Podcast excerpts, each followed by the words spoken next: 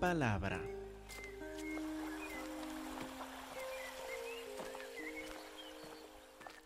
Hermanos, seguimos en la carta de Juan, la primera carta de Juan, capítulo 3 y versículo 19. Por favor, abren sus Biblias a primera de Juan 3, 19. Empieza el versículo 19, todos lo han encontrado. Empieza el versículo 19 y en esto, en esto conocemos que somos de la verdad. Pues en qué conocemos que somos de la verdad? En esto.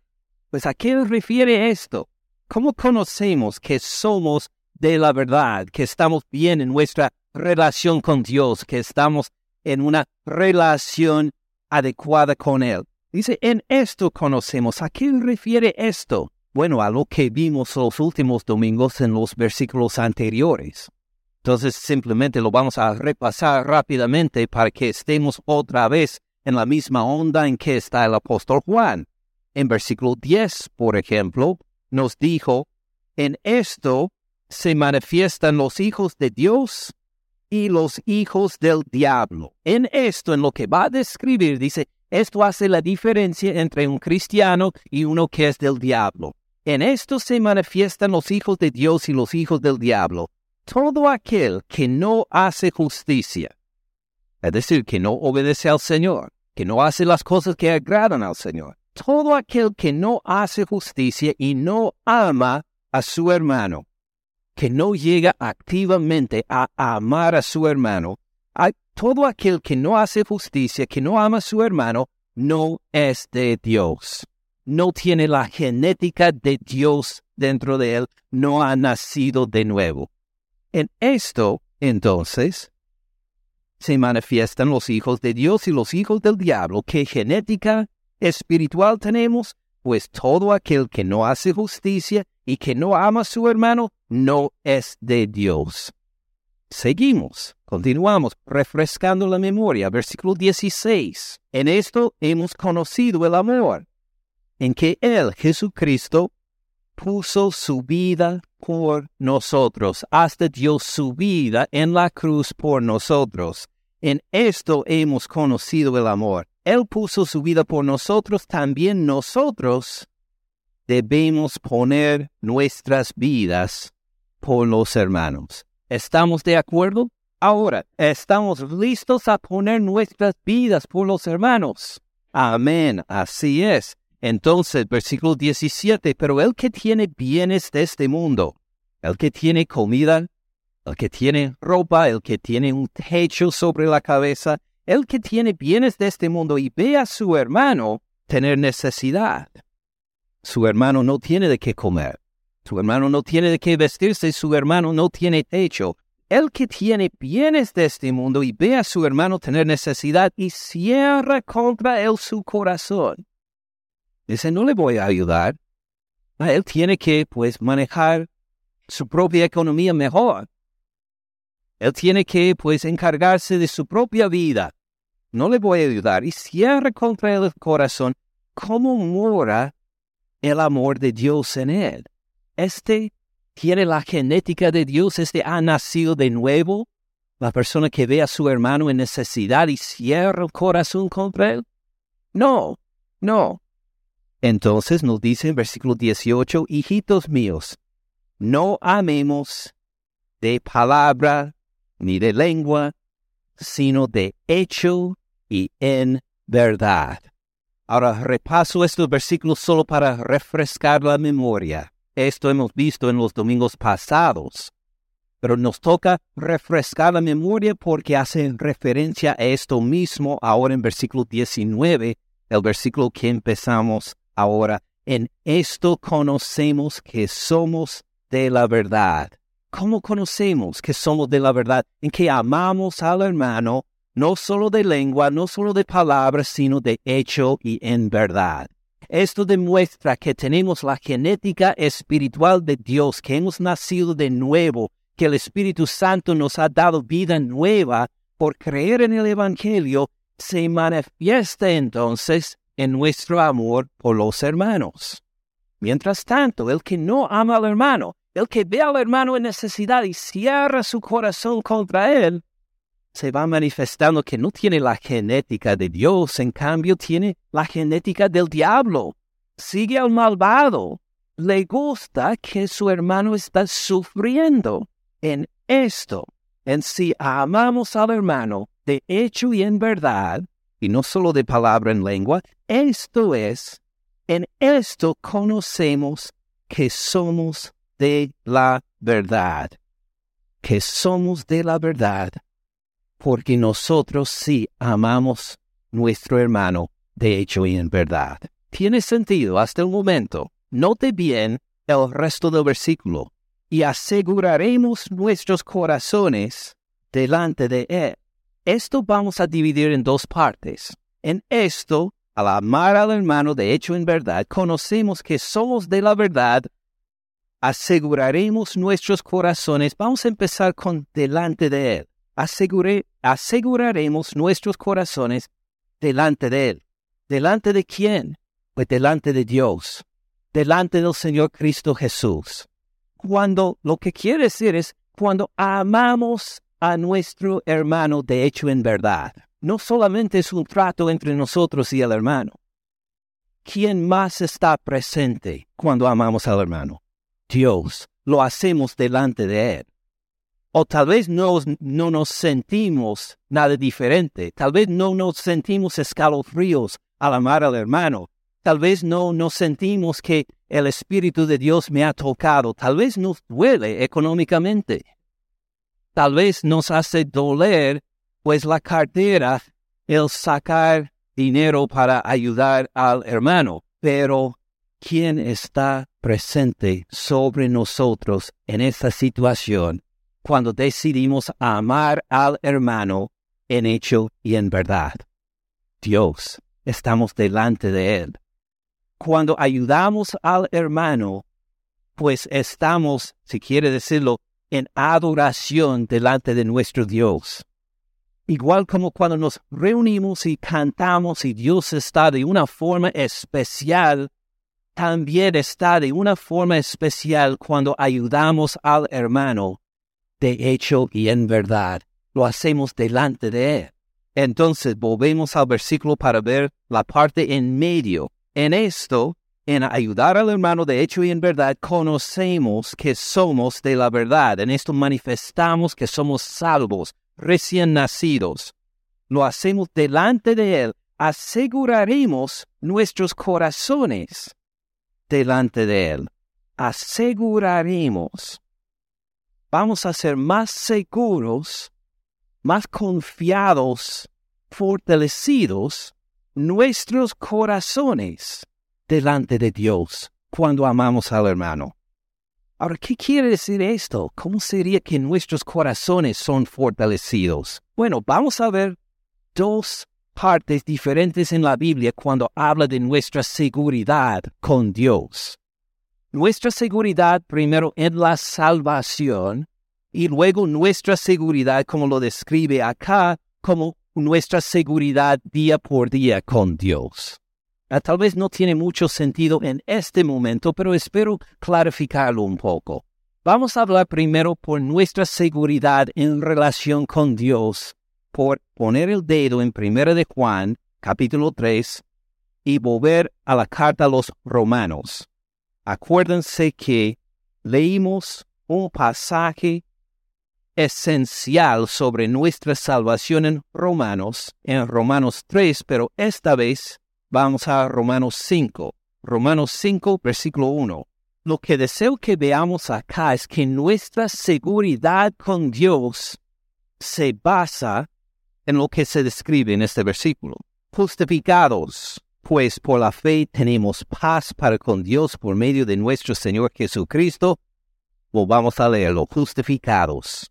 ¿Qué quiere decir justificados? Aprobados legalmente delante de Dios uno que puede decir, tengo seguridad con Dios. Legalmente, tengo seguridad con Dios. Soy parte de su reino. Estoy en una relación segura con Él, una relación que no voy a perder. Justificado soy. Justificado, pues, ¿por qué medio? Por la fe, no por nuestras obras, no porque hemos ayudado al hermano. Justificados por la fe. Ah, ¿Por la fe en qué? ¿Por la fe en quién? Justificados por la fe tenemos paz para con Dios por medio de nuestro Señor Jesucristo. Es por confiar en el Señor Cristo Jesús, a quien acabamos de cantar, que Él murió en la cruz por nosotros, nos redimió, derramó su sangre por el perdón de nuestros pecados, nos ha adoptado, nos ha recibido en su familia y todo lo demás que leemos acerca de nuestra relación con Él no se hace por las obras nuestras, se, se hizo por Cristo Jesús. No es que enfocamos en nuestras obras, en nuestra seguridad, nuestra relación con Dios, enfocamos en las acciones de Cristo Jesús, el que murió por nosotros, el que resucitó de los muertos, el que ascendió al Padre, el que derramó el Espíritu Santo, el que va a volver por nosotros, nuestra salvación está segura, es segura basada en Cristo Jesús. ¿Tiene sentido? Entonces, ¿cómo respondemos nosotros a estas buenas noticias? ¿Somos justificados, pues? ¿Qué dijimos hace un momento? Justificados por la fe. Nos damos cuenta por Él tengo esta seguridad con Dios. No es lo que yo puedo hacer para impresionar a Dios, sino que es lo que Él hizo por mí. Por eso soy justificado delante de Dios. Mírelo como describe nuestra relación con Él. Justificados pues por la fe tenemos paz para con Dios. Cuando dice tenemos paz, ¿a qué refieres? ¿Que me siento bien siempre con Dios? Puede ser, pero también vamos a pasar por tribulaciones y dificultades. ¿A qué refiere tenemos paz? ¿Se acuerda cómo terminamos a uno de los últimos cantos? Por todos gritando Shalom. ¿Se acuerdan? ¿Qué quiere decir Shalom? Paz. ¿En qué lengua quiere decir paz? En el hebreo. ¿Cómo conciben los hebreos la paz? Oh, es más que tranquilidad emocional es una vida abundante y vibrante bajo la protección de Dios en que uno puede con seguridad llegar al hermano para bendecirle, para amarle. Tenemos paz. No es que tendremos paz, aunque sí, esto es verdad y es maravilloso, pero dice acá, justificados pues por la fe, tenemos paz. ¿Para con quién? Para con Dios tenemos esta seguridad, esta vida abundante con Dios por medio de nuestro Señor Cristo Jesús. Ahora, para resumirlo, vamos viendo que nuestra seguridad con Dios viene no por nuestras obras, sino las obras del Señor Cristo Jesús. Justificados pues por la fe tenemos paz para con Dios por medio de nuestro Señor Jesucristo, ¿Cuán segura es esta relación? Bueno, vamos a continuar a Romanos 8. ¿Cuán segura es esta paz con Dios por medio de la fe en Cristo Jesús? Vamos a Romanos 8, versículo 30, 31. Versículo 31, Romanos 8, 31. ¿Qué pues diremos a esto? ¿Qué pues diremos a todo en cuanto a nuestra salvación por fe en Cristo Jesús? Si Dios es por nosotros, ¿quién contra nosotros? ¿Quién contra nosotros si Dios es por nosotros? Versículo 32. El que no escatimó, que no guardó aparte ni a su propio Hijo, sino que lo entregó por todos nosotros. ¿Cómo no nos dará también con él todas las cosas? ¿quién acusará a nosotros, los escogidos de Dios? Dios es el que justifica. ¿Hay un juez más alto que supera a Dios? No, Dios nos justifica. Fíjense en la seguridad que tenemos en esta relación. ¿Quién es el que condenará a nosotros, los que tenemos fe en Cristo Jesús? Mire, Cristo es el que murió mas aún el que también resucitó, el que además está a la diestra de Dios, el que también intercede por nosotros, ¿quién nos separará del amor de Cristo? tribulación, angustia, persecución, hambre, desnudez, peligro, espada. Una de estas cosas nos puede separar del amor de Dios. Versículo 36, como está escrito, por causa de ti somos muertos todo el tiempo, somos contados como ovejas de matadero. Sí, vamos a pasar por tribulaciones impresionantes en esta vida. Vamos a pasar por tribulaciones en que vamos a decir estoy en camino para la muerte nada más. ¿Esto nos separa del amor de Cristo Jesús? ¿Esto nos separa de Dios aún las tribulaciones más fuertes que podemos imaginar? ¿Nos separa de Dios y su amor por nosotros y su amor por nosotros en Cristo Jesús? No. En cambio, en versículo 37 dice, antes, en todas estas cosas. No dice a pesar de todas estas cosas, en todas estas tribulaciones, en todos estos peligros, en todas estas dificultades, somos, en tiempo presente, somos en todas estas cosas más que vencedores por medio de aquel que nos amó, por medio de Cristo Jesús, por el poder de Dios, nada nos puede separar de Él. Tal vez no hemos entendido lo suficiente. Bien, entonces Pablo sigue escribiendo, por lo cual estoy seguro de que ni la muerte ni la vida. Ahora, ¿hay algo más que la muerte o la vida? Tenemos una de estas dos opciones, ¿verdad? No hay tercera opción ahí. ¿Qué quiere decir? En todo, en la vida, en la muerte. Estoy seguro que ni la vida, ni la muerte, ni ángeles, ni principados, ni potestades, ni lo presente, ni lo porvenir, ni lo alto, ni lo profundo, ni ninguna otra cosa creada. Esto incluye todo, ¿verdad? Todo lo creado. Ninguna otra cosa creada nos podrá separar del amor de Dios que es en Cristo Jesús, Señor nuestro. Tenemos una relación segura con Dios por fe en Cristo Jesús, el que murió por nuestros pecados en la cruz. Tiene sentido. Reconocemos que esta es nuestra seguridad, los que somos cristianos, los que hemos confiado en el Señor Cristo Jesús. Esta es nuestra seguridad. Amén. Amén. Esto queríamos tener bien claro, porque Primera de Juan habla de algo relacionado, pero como vamos a ver un poco diferente. Volvamos a Primera de Juan 3:19. En esto conocemos que somos de la verdad, por amar al hermano. Y aseguraremos nuestros corazones delante de Él, delante de Dios tenemos una relación segura con Dios en Cristo Jesús que murió con nosotros, ¿verdad? Por nosotros, ¿verdad?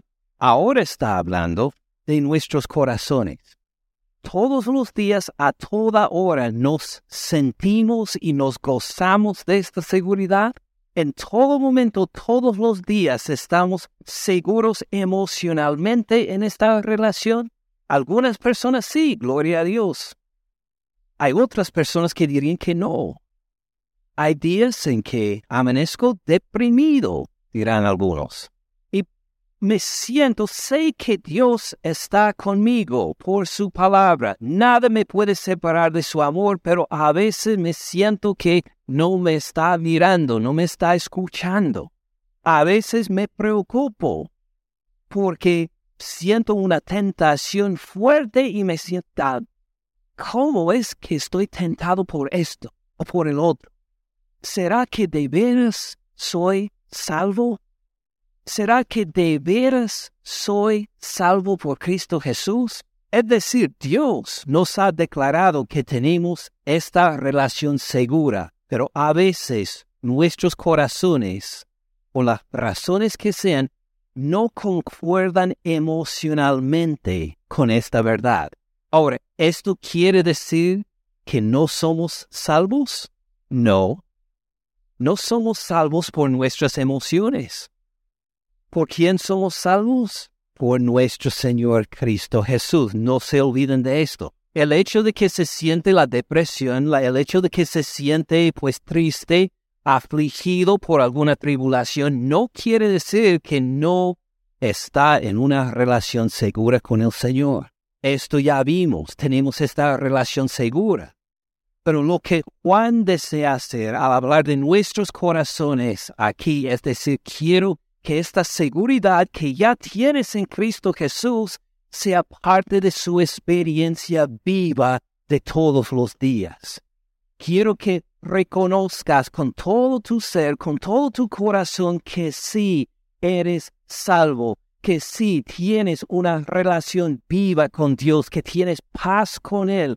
A esta clase de seguridad refiere en este versículo. Entonces, primero de Juan, capítulo 3, versículo 19, en esto conocemos que somos de la verdad y aseguraremos nuestros corazones delante de Él. ¿Cuál es uno de los medios que la seguridad de nuestra relación con Cristo Jesús la sentimos de corazón, según este versículo? Por amar al hermano. Al amar al hermano podemos tener esta seguridad emocional que concuerda con la seguridad que tenemos en Cristo Jesús. Cuando amamos al hermano, podemos tener esta experiencia por el Espíritu Santo para que dice, bien hecho, buen siervo y fiel, bien hecho por amar a tu hermano, bien hecho por esto, que así aseguraremos no del futuro, nuestros corazones delante de Él, porque amamos a los hermanos de verdad. Tiene sentido. Ese es un versículo precioso que nos hace dar cuenta cuando amamos a los hermanos de hecho y en verdad, lo hacemos delante de Dios y Dios nos llena con su espíritu para decir, bien hecho, y podemos experimentar cuando nos sacamos de nuestras tribulaciones y tristezas para mirar al hermano, para bendecirle en su necesidad, Dios está ahí y Dios hasta nos infunde con el espíritu de paz para decir, bien hecho, así es lo que debe hacer y podemos decir, es verdad que soy cristiano es verdad que Dios está conmigo. Tal vez no lo siento emocionalmente hoy, pero por amar al hermano sé que tengo esta relación con Dios. Podemos continuar el versículo 20 entonces. Pues si nuestro corazón, oh mire, ahora tenemos el, el opuesto. Si nuestro corazón nos reprende, esto es el opuesto de la seguridad y la paz, ¿verdad? Nuestro corazón dice que estamos mal, que hemos hecho algo incorrecto. Si nuestro corazón nos reprende, ¿en qué sentido nos va a reprender el corazón? ¿Cuándo nos reprende el corazón? Bueno, algunos entre nosotros podemos después cuando pecamos. Pues es correcto, espero que el corazón nos reprende. Pero este no es el tema de Juan acá. ¿Qué clase de reprensión de corazón está hablando? Pues ponemos otra vez el dedo en 1 de Juan 3 y vamos a volver al Antiguo Testamento, Deuteronomio 15, un pasaje que vieron en la escuela dominical. Deuteronomio 15, versículo 7. Cuando hay en medio de ti menesteroso de alguno de tus hermanos, en alguna de tus ciudades, en la tierra que Jehová tu Dios te da, no endurecerás tu corazón Ah, Juan estaba hablando de esto en 1 de Juan 3, ¿verdad? Que no debemos endurecer o cerrar nuestro corazón al hermano. No endurecerás tu corazón ni cerrarás tu mano contra tu hermano pobre, sino abrirás a él tu mano liberalmente. En efecto, le prestarás lo que necesite. Guárdate de tener en tu corazón pensamiento perverso, diciendo, cerca está el año séptimo. Si le doy prestado a mi hermano, ya en el año séptimo, pues se va a borrar esa deuda. no tendrá que devolverme lo que le he prestado. Ah, ponerle excusa de alguna forma para no darle, porque será una pérdida, va a ser, eh, será dinero perdido en él, nada más, y que guárdate de no tener corazón perverso. Dice Jehová Dios, cerca está el año séptimo, el de la remisión, y mires con malos ojos a tu hermano menesteroso, para no darle. Ve al hermano en el estacionamiento y se esconde en la iglesia. Así pues voy a estar con los, a practicar con los músicos para que mi hermano no me pida dinero. Este, voy a ver con malos ojos la, la necesidad del hermano. Dice, guárdate de esta actitud. Así son perversos nuestros corazones por naturaleza. Nos gusta tener lo nuestro. Y pues, y los demás pues se encargan de, de sí mismos. Guárdate, versículo 9, guárdate de tener en tu corazón pensamiento perverso diciendo, cerca está el año séptimo, el de la remisión, y mires con malos ojos a tu hermano menesteroso para no darle, porque él podrá clamar contra ti a Jehová. Puede decir, mire, cada vez que estoy por pedir prestado y mi hermano se esconde. Cuando él necesita algo, pues siempre, pues siempre me encuentra. Cuando yo necesito algo, no lo puedo encontrar. Le puedo marcar diez veces, no me contesta. Cada vez que necesito algo, él desaparece. Él puede clamar a Jehová entonces. Así mi hermano guarda un corazón endurecido contra mí. Y se te contará por pecado. Acuérdase que el dar o el no dar hacemos delante de Jehová Dios. Y al ver nuestro corazón Jehová Dios y ver que tenemos un corazón mezquino, cerrado contra el hermano, dice, esto es pecado. Hay que arrepentirnos de esta actitud. Versículo 10. Sin falta le darás. Le darás todo lo que necesita. Sin falta le darás y no serás de mezquino corazón cuando le des, le vas a dar en abundancia, le vas a dar generosamente al hermano, porque por ello te bendecirá Jehová tu Dios. Acuérdense, todo se hace delante de él. Igual como él puede identificar el pecado cuando cerramos el corazón contra el hermano, él también ve nuestro corazón generoso y dice, bien hecho, entonces nos bendice más por nuestra generosidad. Todo, los dos, las dos actitudes, las dos actitudes hacemos delante de Él. Y Él va a responder o por contarlo como pecado o por bendecirnos más.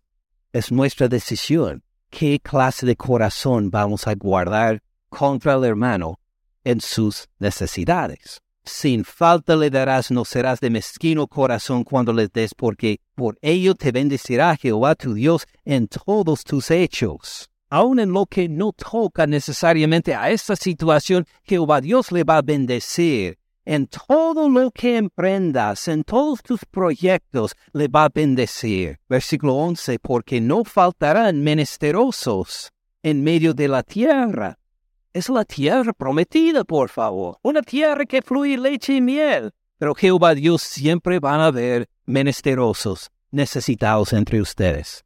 ¿Ah, ¿Por qué? Para probarnos, para ver en dónde está nuestro corazón, para ver cuando todo nos va bien y somos prosperados, para ver si en realidad solo seguimos a Dios por prosperarnos o si de veras amamos al hermano para bendecirle y compartir de nuestra prosperidad con Él.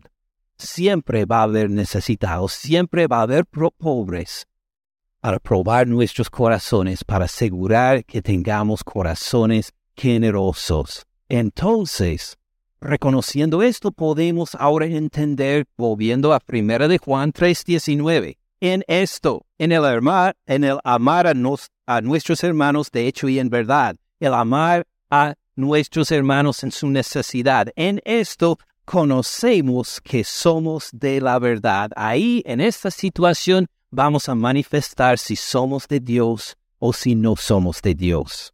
Y aseguraremos nuestros corazones delante de Él. Vamos a poder experimentar día por día esta seguridad que tenemos en Cristo Jesús, porque delante de Él, pues, estamos ayudando a nuestros hermanos en su necesidad.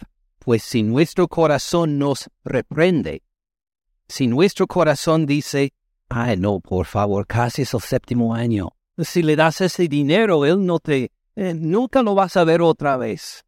Al prestarle esto y el otro será la última vez que lo ves. Si nuestro corazón nos reprende, mayor que nuestro corazón es quién? Es Dios. Nuestro corazón dice, no, no, no, no, no, no se lo da. Dios dice, dáselo. ¿Quién es más grande, nuestro corazón o Dios? Dios. Vamos a ayudar generosamente a nuestro hermano, aun cuando nuestro corazón nos reprende para decir, no, no lo hagas, no le ayuda. Dios es más grande. Por fe vamos a ayudarle y ayudarle generosamente al hermano. Si nuestro corazón nos reprende, mayor que nuestro corazón es Dios y Él, Él sabe todas las cosas. Él sabe la condición de nuestro corazón, Él sabe nuestros, nuestros pensamientos más escondidos, Él sabe si de veras estamos ayudando al hermano, si estamos amándole solo de palabra y de lengua, o de hecho en verdad Él sabe todo esto. Si nuestro corazón nos reprende, no des. Y Dios dice, da. Vamos a seguirle a Dios. Versículo 21. Amados, si nuestro corazón no nos reprende. Ah, ahora, si nuestro corazón está de acuerdo con Dios, voy a ayudar generosamente al hermano. Sí me va a costar, sí tengo que cambiar los planes que tenía para este dinero, pero mi hermano está en necesidad, sí le voy a ayudar. Ahora hablamos de un corazón que no nos reprende cuando damos generosamente al hermano. Si nuestro corazón, este versículo 21, amados, si nuestro corazón no nos reprende, confianza tenemos en Dios. Podemos decir que Dios está presente. Estoy ayudando al hermano empoderado por Dios. Dios ha transformado mi corazón mezquino para que sea un corazón generoso con el hermano. Me da gozo ayudar a mi hermano en necesidad, porque Dios ha cambiado ahora mi, mi corazón y tenemos confianza con Dios. Tenemos esta seguridad, podemos decir que gloria a ti, estás cambiando mi corazón. De veras soy hijo tuyo, de veras soy hija tuya, porque mi corazón se va cambiando a ser más como el corazón de mi Señor y Salvador, que dejó todo para morir por mí en la cruz, como el que hasta dio su vida por mí. Ahora mi corazón es más como Él. Confianza tenemos con Dios. Ven esta seguridad que tenemos por fe en Cristo Jesús y cómo se, se pone como algo diario de nuestro diario vivir. Quería ser, eh, pues, no escuché amén, entonces pensé a lo mejor no me he explicado, voy a volver a predicar todo el sermón entonces para asegurar que entonces sí, todos dicen en voz fuera, amén, entendemos. Versículo 21, amados, si nuestro corazón no nos reprende, confianza tenemos en Dios. Versículo 22, y cualquier cosa que pedimos, la recibiremos de Él. ¿De veras esto dijo? Sí, de veras esto dijo. Tenemos un corazón que ayuda, ama generosamente al hermano en su necesidad tenemos confianza con Dios y podemos presentar nuestras oraciones porque tenemos un corazón de acuerdo con Dios. Y vamos a pedir lo que Dios quiere. Entonces vamos a participar en la obra de Dios a nuestros familiares, a la necesidad del hermano y a lo que sea la situación. Dice, pídame entonces y se lo voy a dar. Cualquier cosa que pediremos, la recibiremos de Él. ¡Qué maravilloso! Tengo que pausar ahí un momento más para dejar que entre en mi corazón para decir, ¿de veras? Sí, por eso. No vamos a pedir con un corazón así generoso, vamos a pedir solo para nosotros mismos. Vamos a, a pedir con egoísmo. Vamos a pedir Señor, quiero la tajada más grande del pastel. Por favor, asegura que la, tajada más grande sea mía. ¿Vamos a pedir así? No. En cambio, vamos a pedir bendición por la vida del hermano. Vamos a pedir, Señor, por favor, da a mi hermano un nuevo trabajo, porque el trabajo que tiene no le da suficiente. Él trabaja duro, no ve la familia, pero no alcanza. Por favor, dale sabiduría para manejar sus finanzas. Dale un nuevo trabajo con más ingresos. Y así le vamos a pedir a Dios y que, cómo va a responder Dios. Dios no tiene un, un corazón mezquino. Dios va a decir, muy bien, así le voy a bendecir cualquier cosa que pediremos de Él, Él responderá. Porque nosotros, pues, en esto de la generosidad, cualquier cosa que pidiéramos la recibiremos de Él porque guardamos sus mandamientos. Guardamos sus mandamientos. ¿Y qué nos mandó? Ama a tu hermano. ¿Cómo le vamos a amar? Nos explicó generosamente sin corazón mezquino, sin pensar malos pensamientos, dale generosamente y guardamos sus mandamientos con un corazón generoso y gozoso. Y hacemos las cosas que son agradables delante de Él. Dios dice, delante de Él otra vez, todo este proceso lo hacemos delante de Él. Dice, si su hermano está en necesidad, dice Dios, yo estoy presente, estoy listo para bendecirle, deseo bendecirle a usted y a él. Si tienes el corazón generoso, preparado de acuerdo con mis mandamientos para bendecir generosamente a mi hermano, y si tiene derecho a presentarse delante de mí para pedir lo que quieras y te voy a responder. Qué promesa maravillosa tenemos acá. Vamos a orar de acuerdo con esto primero. Luego tenemos la Santa Cena, ¿verdad? Una de las manifestaciones del amor al hermano que nos ha mandado el Señor Cristo Jesús es celebrar la Santa Cena juntos, con un pan dividido entre todos nosotros, con pues nosotros usamos jugo de uva, porque el vino de hoy en día es mucho más fuerte que el vino que había en ese entonces. Entonces hacemos, usamos algo más adecuado, más parecido al vino de este entonces, jugo de uva, de una botella, porque somos uno. Y así vamos a orar acordándonos si nuestro hermano está en necesidad. Estamos comprometidos de mostrar un corazón generoso al hermano en sus necesidades podemos pedir cualquier cosa de nuestro Dios, Él va a responder. Padre Celestial, estamos delante de ti. Ahora a prepararnos para celebrar la Santa Cena. Estamos delante de ti. Tú ves todo, tú sabes todas las cosas. No hay ningún pensamiento, ninguna actitud, ningún pecado escondido. Todo está a tus ojos. Padre Celestial, confesamos nuestros pecados nuestra falta de generosidad, nuestro egoísmo de esta semana pasada. Las veces en que pensamos en nosotros mismos primero y luego en el hermano y sus necesidades. Te lo confesamos pidiendo perdón, reconociendo que Cristo Jesús murió en la cruz por todos nuestros pecados, incluyendo nuestros pecados de una falta de generosidad. Y por favor, Padre Celestial, justificados únicamente por la muerte de tu Hijo Jesús por nosotros y por medio de fe en Él, pedimos que transformes nuestros corazones para que seamos más generosos, más atentos a las necesidades de nuestros hermanos, más dispuestos a responder con generosidad a sus necesidades para que tu nombre sea glorificado, porque estamos delante de ti. Gracias Padre Celestial por tu generosidad al entregar hasta tu Hijo Jesús por nosotros. Haz Padre Celestial que estemos de veras de corazón preparados hasta para dar nuestras vidas por nuestros hermanos, para que tu nombre sea glorificado. Así oramos en el nombre de Cristo Jesús.